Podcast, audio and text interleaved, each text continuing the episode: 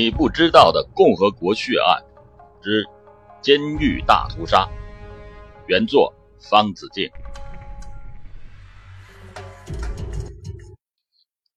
一九八五年十一月十日晚，黑龙江省北安监狱大库大队监舍内，案犯国强拍了拍自己家人送进来的鸡毛垫送给另一名和自己关系很好的犯人。监舍里的其他人看了都非常的惊讶。国强今年刚刚二十二岁，但却已经是个杀人犯了。但由于当初犯案时年纪不足十八岁，所以由死刑改为死缓。由于前一段时间他的表现还可以，已经由死缓改为无期，但是想要离开监狱，至少还需要十几年。他现在就将鸡毛垫给别人，那他以后用什么呢？而国强不但将鸡毛垫给了人，一转身将自己的烟和糖也分给了其他人，这让监舍里的人都莫名其妙。明天是不是有什么事情要发生？但可惜的是，他们中没有任何一个人去报告。国强这样做是有原因的，因为他和另外两位罪犯正在合谋越狱。他的两名帮手孟雅静和王云礼都是大库大队的。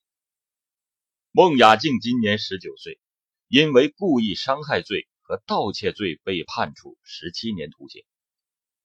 他虽然年纪轻，但却心狠手辣，在三人中间，他反而是头。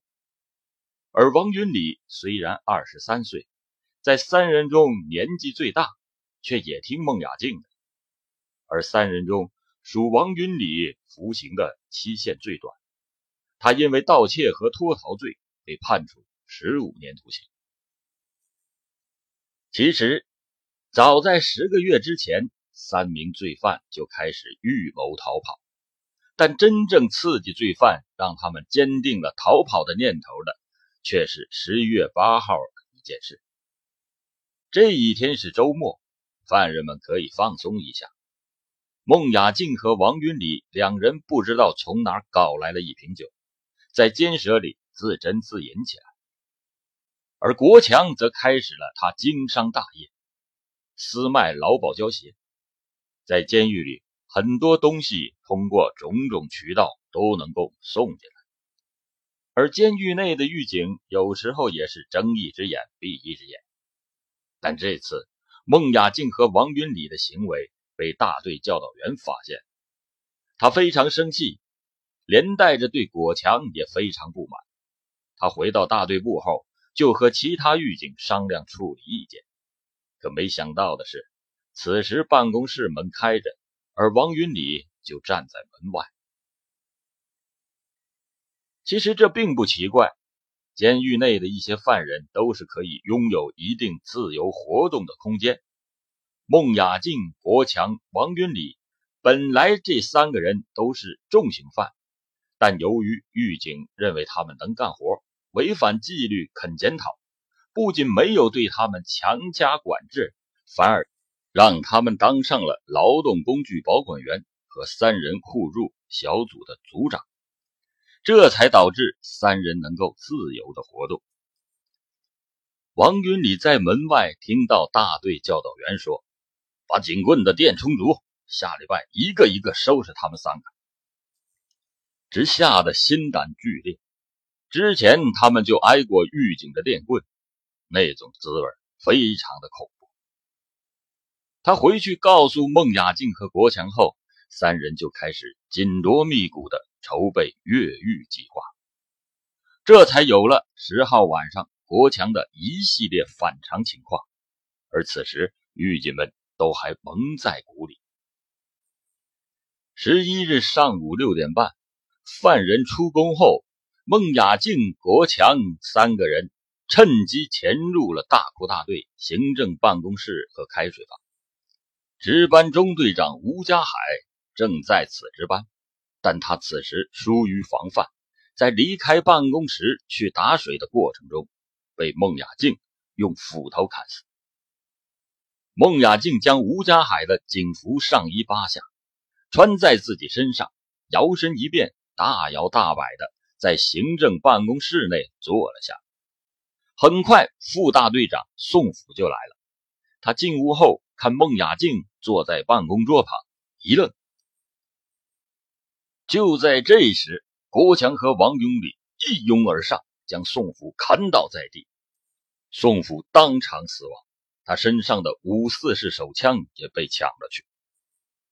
之后，三人用相同的手法相继将陆续前来上班的狱警杜凤英、高月石、郭建新、彭崇德、李宝贵、赵富祥和来打水的犯人史文贵、宋殿坤、赵凤义、刘宝林、刘凤军、黄永成砍死。每杀死一个人，他们就将尸体藏在办公室内。不久，五个办公室和水房内的隐秘部位都布满了血淋淋的死尸。但他们没想到的是，其中一具尸体后来又活了。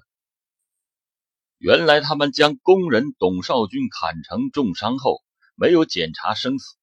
董少军利用闭气逃过一劫，后来经抢救脱险。此时，他们已经杀死了八名警察和六名犯人。而看孟雅静和国强的架势，他们已经杀红了眼，要将所有人通通杀光，而不是按之前的计划出逃。王云礼已经怕了。相对狱警的电棍，此时的孟雅静和国强更加可怕。他只有十五年刑期，还不想就这么死在这。就在这时。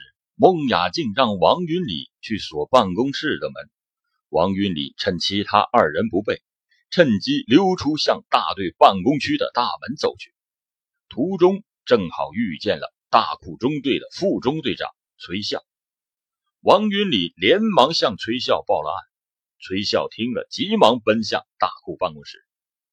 崔笑太心急，他单枪匹马，又不了解此时办公室内的情况。根本不占优势，结果刚走到门口，被孟雅静一枪打倒在地。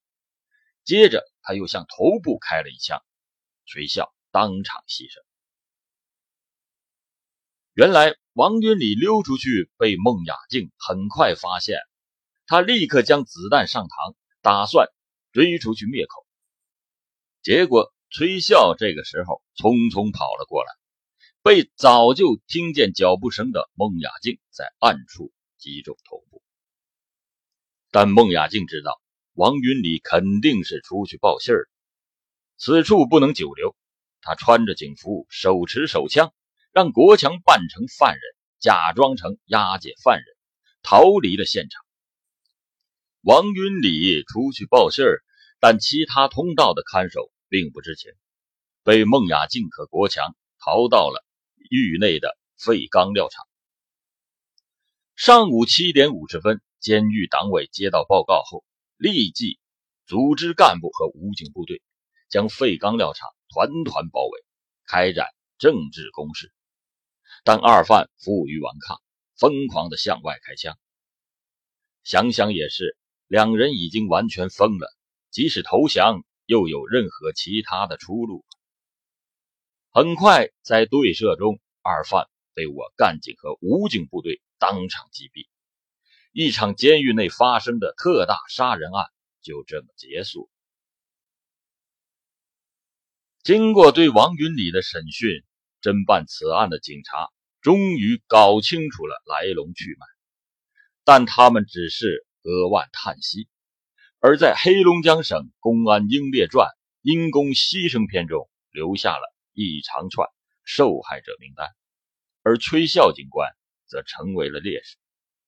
其实他可以不必牺牲的，但在那种情况下，可能太理性的去分析问题也是不太可能。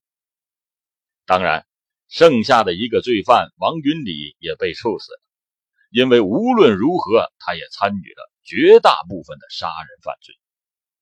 但最令人叹息的是。当年的北安监狱各项管理制度非常成问题，狱警们的警惕性也几乎是没有，这才导致了这样一起惨案的发生。相信二十一世纪的今天，如此惨案当不会再发生。但话又说回来，时至今日，还时不时的有案犯越狱的消息，因此狱内的管理仍然有需要改进的地方。